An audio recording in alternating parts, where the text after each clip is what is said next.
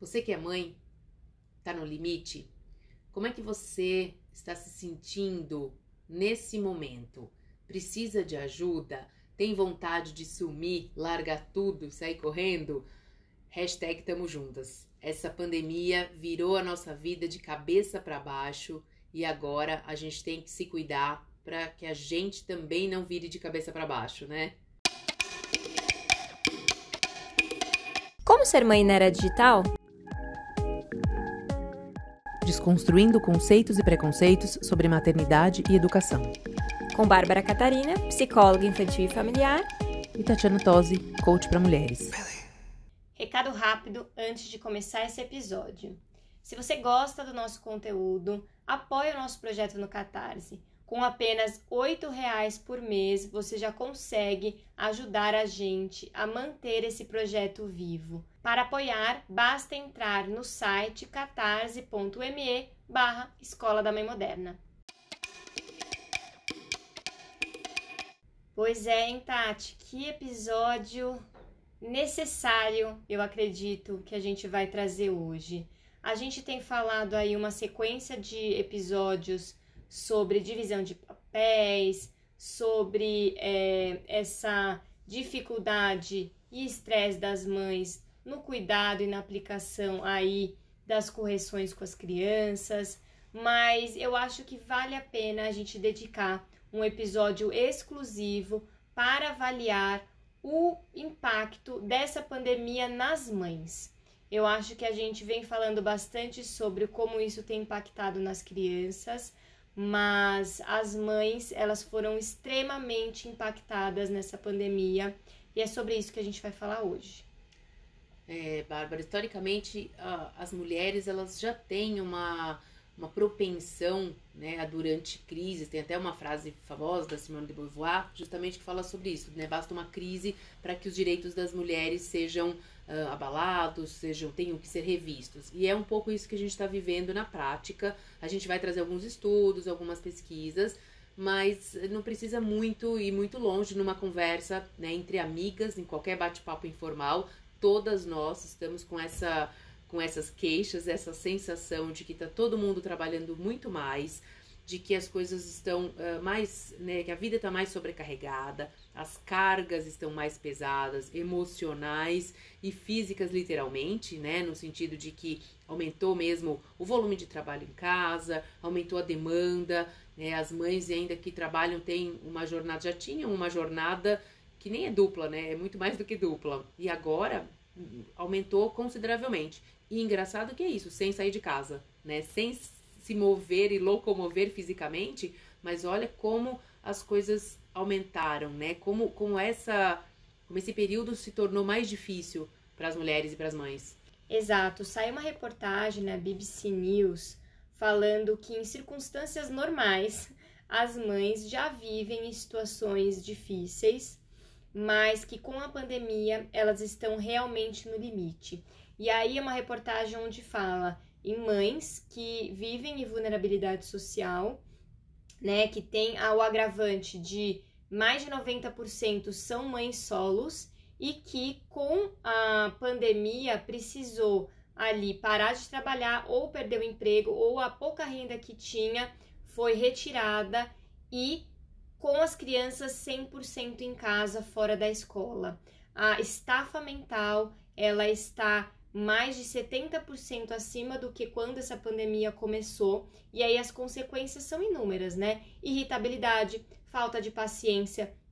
Tem uma mãe aqui que comentou na reportagem que ela nunca tinha batido nos filhos e na pandemia ela acabou batendo porque ela perdeu totalmente o controle, é fora daquilo que ela acredita, mas ela não sabe mais o que fazer. E essa psicóloga que fez essa entrevista, ela percebeu que a ideação suicida dessas mulheres aumentou muito. Então é um tema que a gente precisa falar, precisa refletir, porque as mulheres estão no limite e isso é muito preocupante. A partir de agora, a gente está lidando com as consequências do que começou em fevereiro deste ano. É um tema muito sério né, e importante falar, não só porque isso afeta a, a gente está falando das mulheres, né? Mas a gente tem que pensar também no que afeta essas crianças, né? Como é que essas crianças estão vivendo nesses lares? Muitas vezes lares onde pais e mães estão desequilibrados emocionalmente e isso afeta diretamente essa não só a relação, mas a maneira, né, como eles estão sendo cuidados. A gente tem visto todos os dias, lógico, estatísticas de tudo que tem acontecido. A gente, o objetivo do podcast é trazer um pouco essa reflexão e a gente achar é, trazer talvez algumas práticas, né, algumas é, sugestões do que a gente pode, como é que a gente pode conciliar essas atividades todas é, ao mesmo tempo, mas sem também se procurando um, um equilíbrio interno, que isso é o mais é o mais importante. Uma mãe que está desequilibrada, certamente o, o seu lar, os seus filhos também estarão. Então, a ideia é trazer um pouco de reflexão e a gente, de alguma forma, achar, é, trazer sugestões, né, para como que a gente pode ajudar nesse, nesse momento. Exatamente. Eu acho que a gente precisa associar dois assuntos nesse episódio, que é a sobrecarga mental das mães e a ausência das escolas.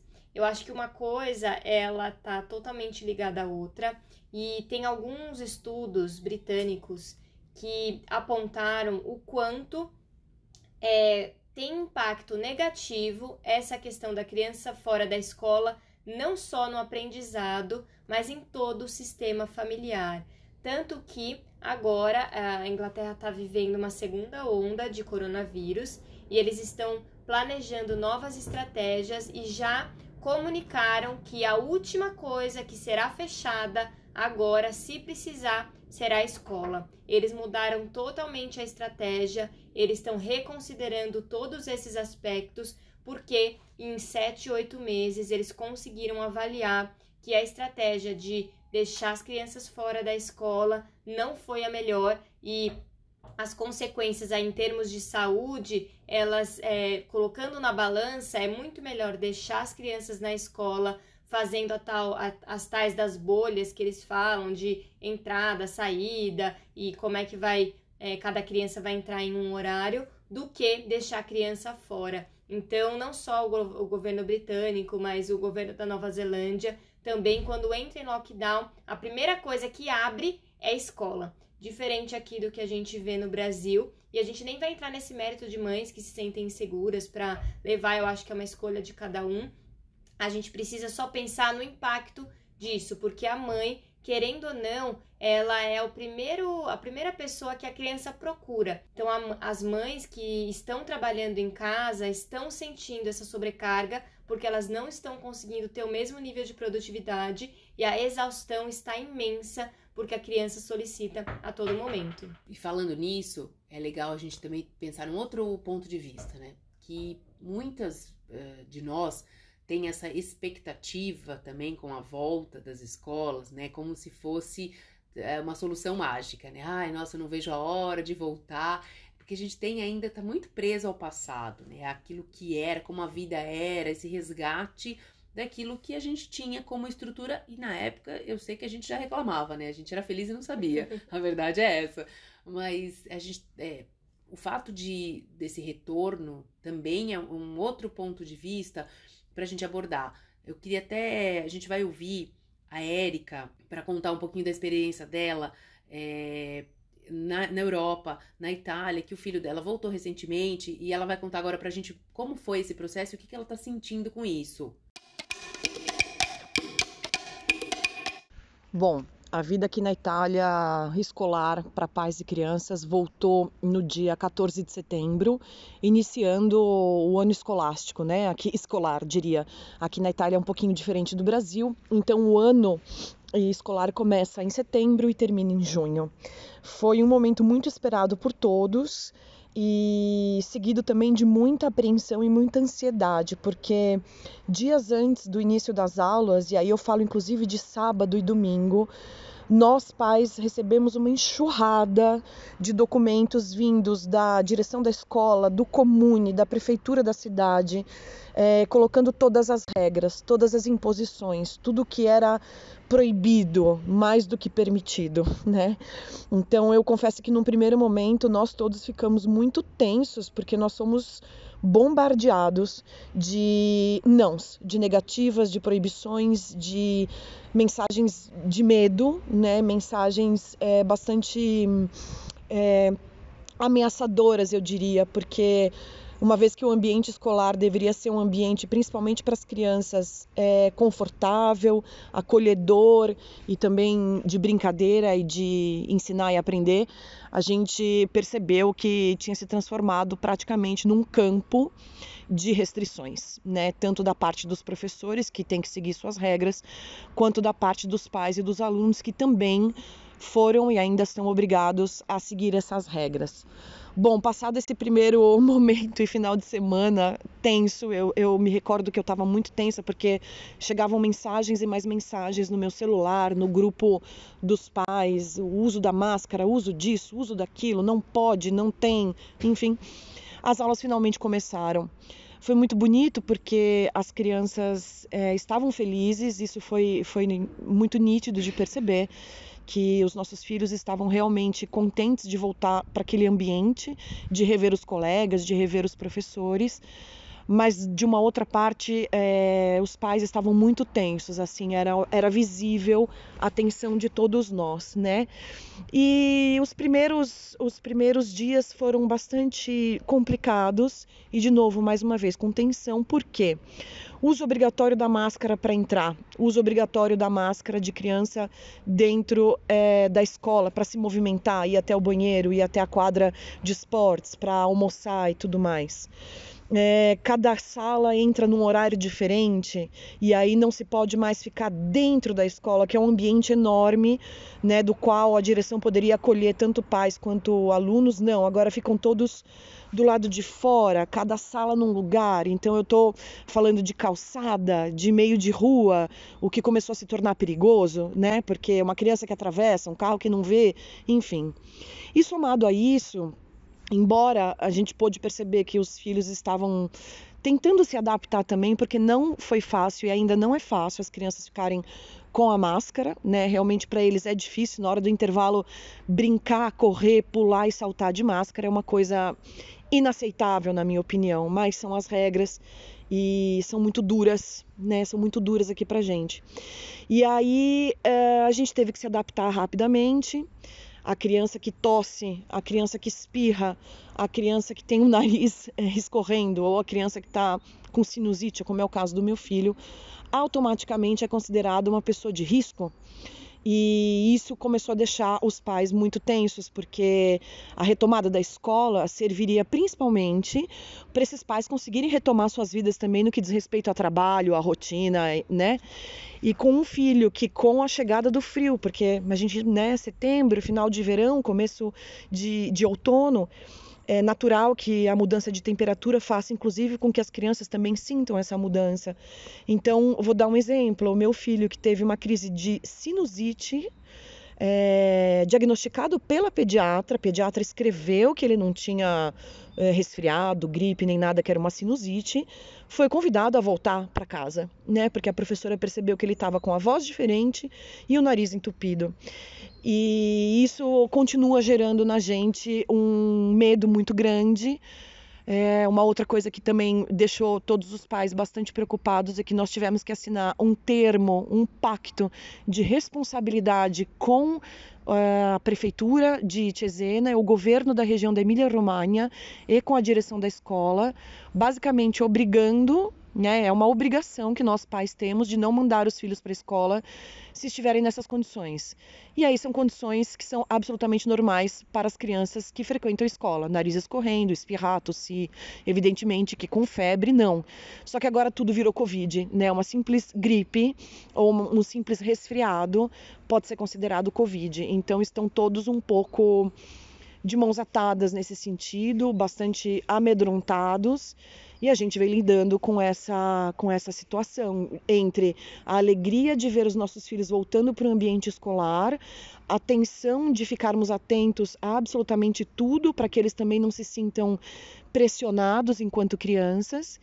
E agora que né, subiu muito o número de casos aqui na Itália, vieram novas medidas restritivas e isso muda também mais uma vez a nossa, a nossa condução como pais é, na, na, no dia a dia escolar dos nossos filhos. Então a gente só espera agora, eu vou ser bem honesta, a gente espera que não fechem as escolas de novo, né?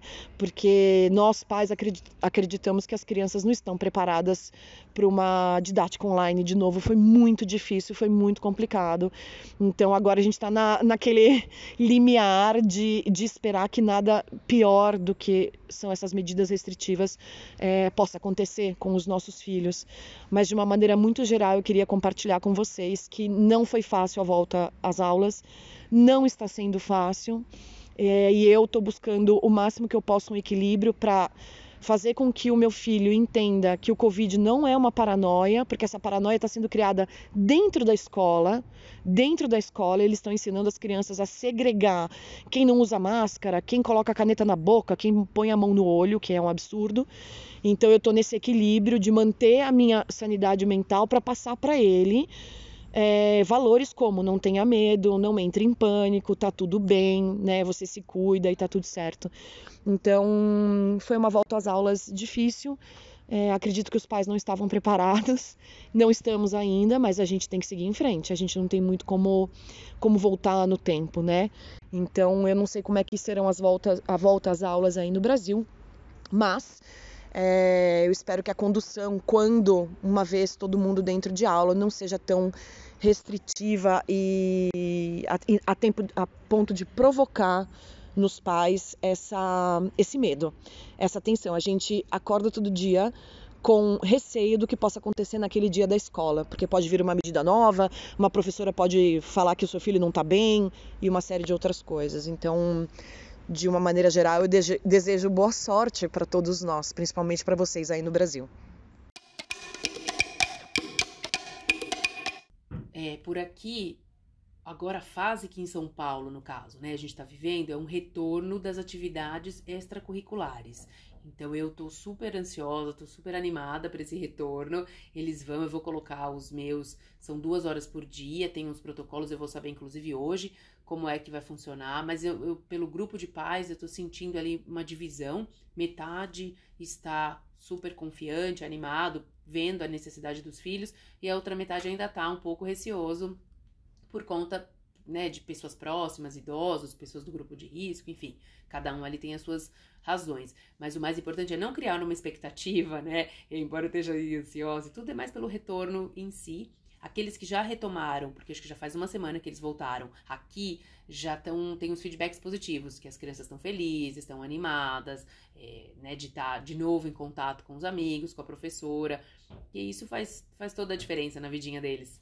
Sim, os pequenos aqui no consultório estão relatando uma animação de voltar para a escola, que tá legal, né? E aí eu tenho perguntado como é que tá com a máscara, como que você tá se sentindo? Ai, tá tudo bem, tá tudo ótimo, não é um problema. Eles querem voltar a essa rotina. Até tem um esse mesmo estudo que eu relatei para vocês agora há pouco, que ele fala que é, o que acontece quando a criança ela tá na escola, ela ela interage entre pares. Ou seja, ela aprende a negociar mais de igual para igual. Quando ela só interage com adultos, sempre há uma simetria. Então, assim, sempre há a criança e o adulto. Não tem uma, uma questão onde ela pode desenvolver essa habilidade do par, que é tão importante para a idade deles. Né? Mesmo quando tem irmãos, ainda a idade é diferente. Tirando os irmãos gêmeos, né? A idade é diferente e a forma como eles interagem é diferente. Você interagir com uma pessoa que tem a mesma mentalidade que você faz você desenvolver essas habilidades tão importantes que é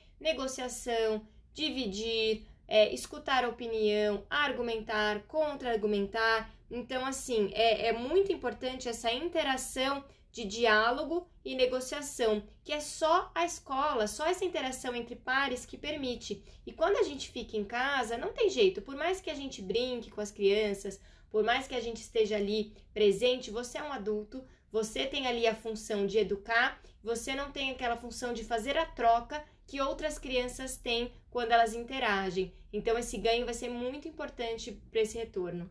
Isso que você está falando, é, tem uma, uma questão engraçado nisso, porque a mediação feita na escola é feita pela professora, que ela é um elemento ali que não tem um vínculo específico, né, com a criança como os pais têm, Tem outras crianças que também têm que ser ouvidas, porque em casa a gente corre o risco de ir por dois caminhos. Lógico, o caminho do meio é sempre o caminho do equilíbrio, que é o mais difícil de ser atingido, né? Porque ou a gente, ou a gente vai para um lado, eu tô cansada, tô exausta, tô de saco cheio e, a, e deixa a criança fazer aquilo que ela tá querendo, aquilo que ela tá reivindicando, ou não, justamente por estar cansada, exausta, fala, não, vai ser assim, é eu que tô falando, eu sei o que é melhor para você. Então, muitos momentos a gente se pega nessa polaridade, é, nesses dois caminhos sem né, tentar ir por um outro lugar. Tá, o que, que você acha? O que, que você sugere? O que, que você propõe? Que tem que ter paciência para isso. Que é coisa que tá em uma coisa rara hoje em dia, né? Justa em função de tudo isso que a gente está discutindo. É, a paciência é uma virtude que a gente tem que é, aprender, né? Tem que exercitar no dia a dia. E aí as crianças estão também estão sem paciência, vira, a gente entra num looping. Eu vivo isso frequentemente em casa, porque eu, quando eu sinto que eu tô sem paciência, eu vejo a falta de paciência deles. É nítido isso, repetindo uh, comentários e, e, até atitudes que eu, que eu faço, eles fazem igual. Como se. A gente já falou sobre isso outras vezes, né? Como se fosse essa relação de igual para igual. Então, é, é, a importância da escola é um pouco isso, né? Entrar como um papel neutro, como ensinar ali a professora né? Ela tem que ensinar ali, ela tem que manejar as situações que aparecem com todo mundo de uma forma diferente que os pais fazem. É, e a escola, é, por incrível que pareça, as crianças consideram um ambiente relaxante. Por que relaxante? Porque eles conseguem é, saber, é, ter a rotina. Lembra que a gente já falou sobre isso algumas vezes aqui? A rotina é tão importante para a criança, então ela saber é, a hora que entra, como é que vai ser, aquela rotina da escola, atividade, é, aprende, faz essas, essas tarefas. Então, assim, não deixa de ser relaxante, porque ter o pai e a mãe 24 horas na orelha também é cansativo. E eu tenho recebido alguns relatos de mães que estão se sentindo no puerpério de novo. Aquela sensação de que não tem fim, não tem dia, não tem noite, a criança é, tá ali 24 horas com ela, ela não tem um respiro, é, e, e, você imagina, você viveu o puerpério novamente numa fase avançada, onde a criança, porque o bebezinho, pelo menos no puerpério, ele dorme bastante, então a mãe tem um, um segundo. Uma criança mais velha é 24 horas ali solicitando. E não fala, né? No Isso. puerpério eles não, eles não retrucam, não é. argumentam, né? Algo depois, sim. Exato, então assim, tá sendo muito exigente. É, eu tenho percebido as mães assim é, para além do limite, e aí é, a gente tem visto alguns estudos falando sobre a consequência da saúde mental dessas pessoas, não só das mães, mas as pessoas em geral pós-pandemia. Então, é um tema que a gente precisa prestar atenção, é, a gente precisa entender que aumentou a preocupação, aumentou o estresse, preocupação por conta de dinheiro, preocupação por conta da saúde, preocupação por conta de é, dos planos que precisaram ser adiados, de quando a gente entrou no, em 2020 achando que seria um ano excelente, acabou não sendo, acabou é, deixando essa, essa sensação de é, não poder planejar. Então, o ser humano, quando ele perde perspectiva, é muito perigoso. E a gente precisa saber e sempre lembrar que é uma fase que a gente está aprendendo a lidar com tudo isso, mas é muito desafiador. É, a gente precisa entender que a, a saúde mental, eu acho que mais do que nunca, ela começou a ser colocada em pauta porque a gente precisou olhar para ela como algo sério. E, gente, é algo muito sério, porque não é visível, não tem uma cara a saúde mental, né? Você não olha para alguém e você sabe se ela tá com uma depressão, com uma crise de pânico ou ansiedade. Tudo bem, uma crise de pânico, quando a pessoa está em crise, você reconhece que ela está tendo alguma dificuldade, mas é, ela não tem alguma característica específica. E agora na pandemia, eu acho que a gente se deu conta do quanto a gente negligenciou essa parte importante da gente, que é a nossa saúde mental. É, eu acho que em termos práticos, né, porque quando as pessoas se perguntam, tá, né, mas o que, que eu posso fazer, o que, que como eu faço para sair dessa situação, né? Tem algumas coisas que a gente a gente ouve muito, mas às vezes na prática a gente não coloca no dia a dia, né? Então coisas simples que eu acho que é importante, principalmente nesse nesse momento, é parar um pouco, né? para um pouquinho, respira. Acho que a respiração é algo que a gente não presta atenção no dia a dia e faz muita diferença, porque é a maneira como a gente. É, só o fato dessa consciência da respiração, e é uma coisa simples, todo mundo pode fazer, pode falar. Hoje a gente tem N aplicativos gratuitos de meditação, mesmo que, ah, mas as crianças o tempo todo, em algum momento, né, a gente pode parar 15 minutinhos. Isso, conforme isso vai fazendo, trazendo esse bem-estar, você mesmo vai querendo incorporar mais na, na rotina. Então, são pequenas coisas que parece, às vezes, quem está de longe fala, ah, é uma bobagem. Não é bobagem. É muito importante que esse essa rotina de autocuidado, pequena que seja, mas consciente. Agora é o meu momento, que sejam 15 minutinhos e vai aumentando, vai incluindo. Pedir ajuda é outra coisa muito importante, porque às vezes, né, a gente tem essa questão de querer dar conta de tudo, achar que, que dá para fazer tudo sozinha e não dá né? Não tem como. E esse toda essa negligência que a gente, a autonegligência, vamos chamar assim, uma hora a conta chega. E ela chega, se a gente olhar, ela chega bem devagarinho e aí uma hora explode. Então, o, a ideia é não deixar explodir, não deixar chegar num burnout, não deixar chegar num nível que, que você já perde o controle e não sabe mais nem como sair dessa situação. Eu acho que é importante a gente trazer essa reflexão, porque muitas mulheres podem estar se sentindo assim, mas não conseguem nomear. O, a exaustão é tanta que não consegue nomear. E, gente, dá para pedir ajuda. Não se preocupe, eu acho que a gente precisa reconhecer que às vezes a gente não está conseguindo mais sozinha. É, esse episódio é um alerta para que a gente não colha consequências piores. Então, já estão falando sobre transtorno de estresse pós-traumático, sobre impactos de, de depressões graves, abuso de remédios, de substâncias como álcool e drogas, porque a gente vai entrando num limite aonde é, não, mais um pouquinho eu dou conta, mais um pouquinho eu dou conta, até a hora que não dá, até a hora que o corpo dá um pane, e aí é muito mais perigoso. Então vamos, vamos refletir. Eu quero que você reflita com esse episódio como é que está o seu estado mental hoje. Você já passou do seu limite? Se a resposta for sim, é hora de pedir ajuda. É hora de tentar ver como que você pode ali é, verificar uma rede de apoio ou é, tentar ver em que momento ou em que situação você vai conseguir pedir essa ajuda, porque os impactos para você, você não estando bem, você não consegue cuidar de ninguém. É, esse é o requisito máximo que a gente fala aqui na escola da mãe moderna, né? Se a gente não cuidar da parte mais importante dessa equação, que é a mãe, as crianças também vão ser afetadas e a gente precisa trazer esse sinal de alerta para vocês, porque eu acho que faz parte do nosso da nossa missão aqui na Escola da Mãe Moderna ajudar em pequenas reflexões e o óbvio é mais difícil de ver. Eu tô cansada de falar isso, mas eu vou repetir quantas vezes foram necessárias. É, pequenas mudanças, né, passo a passo é, sem essa questão de cobrança. Então, às vezes, por exemplo, uma caminhada. Né? Quantas vezes, eu vou falar por mim, por exemplo, às vezes é, eu tô precisando de ar, precisando respirar, tô super sufocada. E eu penso, ah, eu quero fazer, voltar a fazer exercício porque eu não tô conseguindo na minha rotina.